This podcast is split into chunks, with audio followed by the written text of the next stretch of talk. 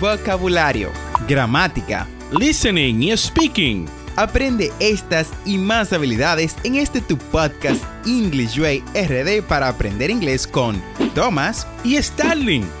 Vamos, ¿qué esperas? Exploremos el idioma a tu paso de forma divertida en este nuevo episodio. Hola oyentes de English Way RD. Welcome to another exciting episode of our podcast where we unravel the intricacies of the English language to make it more accessible for you. Soy su anfitrión, Thomas, and today we have an interesting topic lined up for you. Estamos hablando de idioms, those quirky expressions that add flair to the language. Idioms can be a bit tricky, but mastering them can truly elevate your conversational skills. So, hoy les presentaré 10 modismos inusuales that you can sprinkle into your everyday conversation. Let's dive in. Empecemos con algo sencillo. Idiom que han escuchado varias veces en este podcast y que creo que lo hemos tratado en podcasts anteriores. Se trata de break the ice. Break the ice. Este modismo significa romper el hielo, romper la tensión inicial de una conversación nueva. Imagine you walking into a room full of unknown people llena de desconocidos, and saying something lighthearted to break down the initial awkwardness. Puedes decir, I always bring up the weather to break the ice in a conversation. I always bring up the weather to break the ice in a conversation. Siempre saco a colación el clima para romper el hielo en una conversación. But there are other ways that you can break the ice. Si tienes esa vena graciosa, you are the clown of the room, tampoco así. Pero si se te da bien hacer chistes o light-hearted jokes, puedes también hacerlo de esta manera. Puedes hacer un chiste, un joke para todo público y así romper esa tensión inicial del momento. Cambiemos a algo más desenfadado. Hit the hay. Este modismo es perfecto para decir que te vas a dormir. Next time you're heading to bed, Simplemente di, It's been a long day. I'm ready to hit the hay. Ha sido un largo día. Estoy listo para la cama. It's been a long day. I'm ready to hit the hay. Ahora hablemos de burn the midnight oil. Burn the midnight oil. Este modismo se usa cuando alguien está trabajando incansablemente hasta tarde en la noche. Puedes comentar algo como I've been burning the midnight oil to meet the deadline. Sí, me recuerda a mí en mis días cuando usualmente estaba nuevo, que tenía que definitely uh, burn the midnight oil in order to meet those deadlines. So, así que cuando estés cansado de trabajar o tengas que trabajar por mucho tiempo, you can say burn the midnight oil.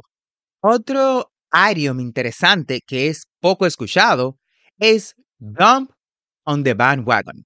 Dump on the bandwagon. Este modismo significa unirse a una idea popular o adoptar una idea después que se ha vuelto exitosa.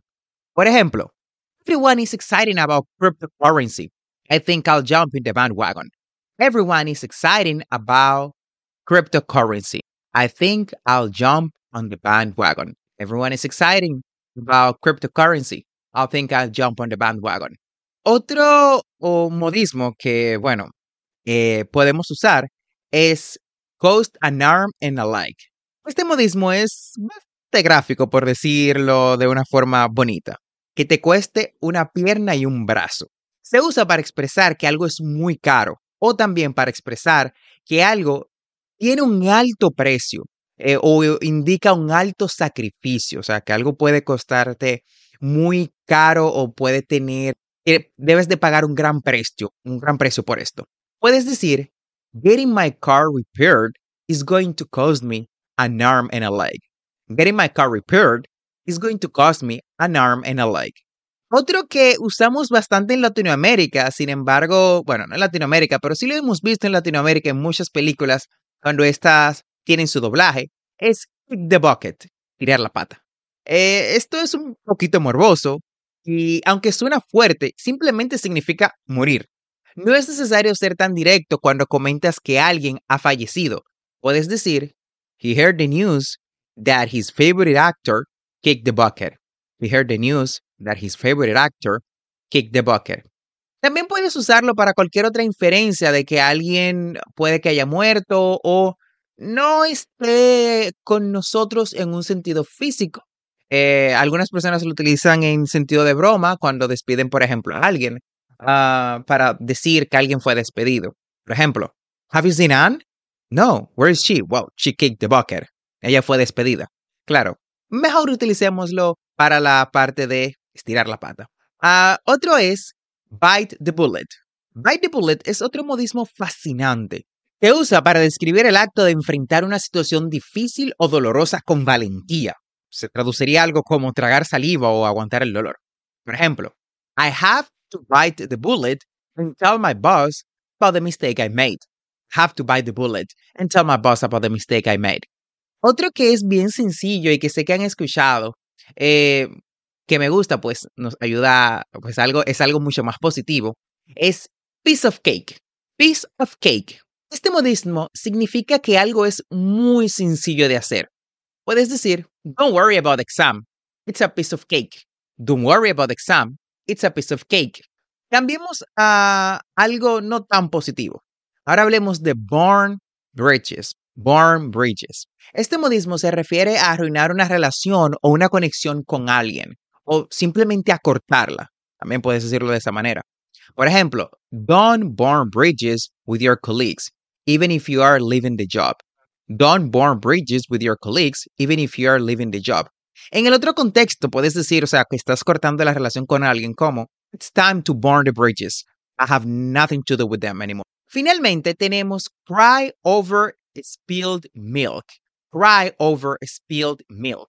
Este modismo significa preocuparse por algo que ya ha sucedido y que no se puede cambiar.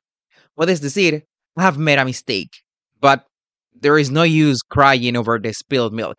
Let's find a solution. I have made a mistake, but there is no use crying over the spilled milk. Let's find a solution. Y bueno, ahí tienen mis queridos oyentes 10 modismos un tanto inusuales que pueden incorporar en sus conversaciones diarias para impresionar a sus hablantes nativos. Remember, practice makes perfect, así que no duden en utilizar esos modismos en sus charlas cotidianas. Gracias por unirte a nosotros en este episodio especial. No olvides suscribirte a este podcast para aprender inglés en tu reproductor de podcast favorito como Spotify, Apple Podcasts, Google Podcasts o cualquier otra aplicación de podcast y así vas a obtener actualizaciones semanales de nuestros nuevos episodios. Recuerda visitar las notas del episodio en englishwayrd.com. Ahí encontrarás las conversaciones que trabajamos en cada episodio las transcripciones y recursos adicionales de nuestro podcast para aprender más inglés.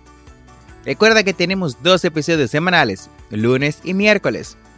And last but not least, never forget to practice. Practice is the key to success. La práctica es el maestro. Recuerda darnos 5 estrellas en Apple Podcasts, Spotify o cualquier otra aplicación en la que nos escuches y te permita un sistema de ratings. Nos escuchamos en el próximo episodio.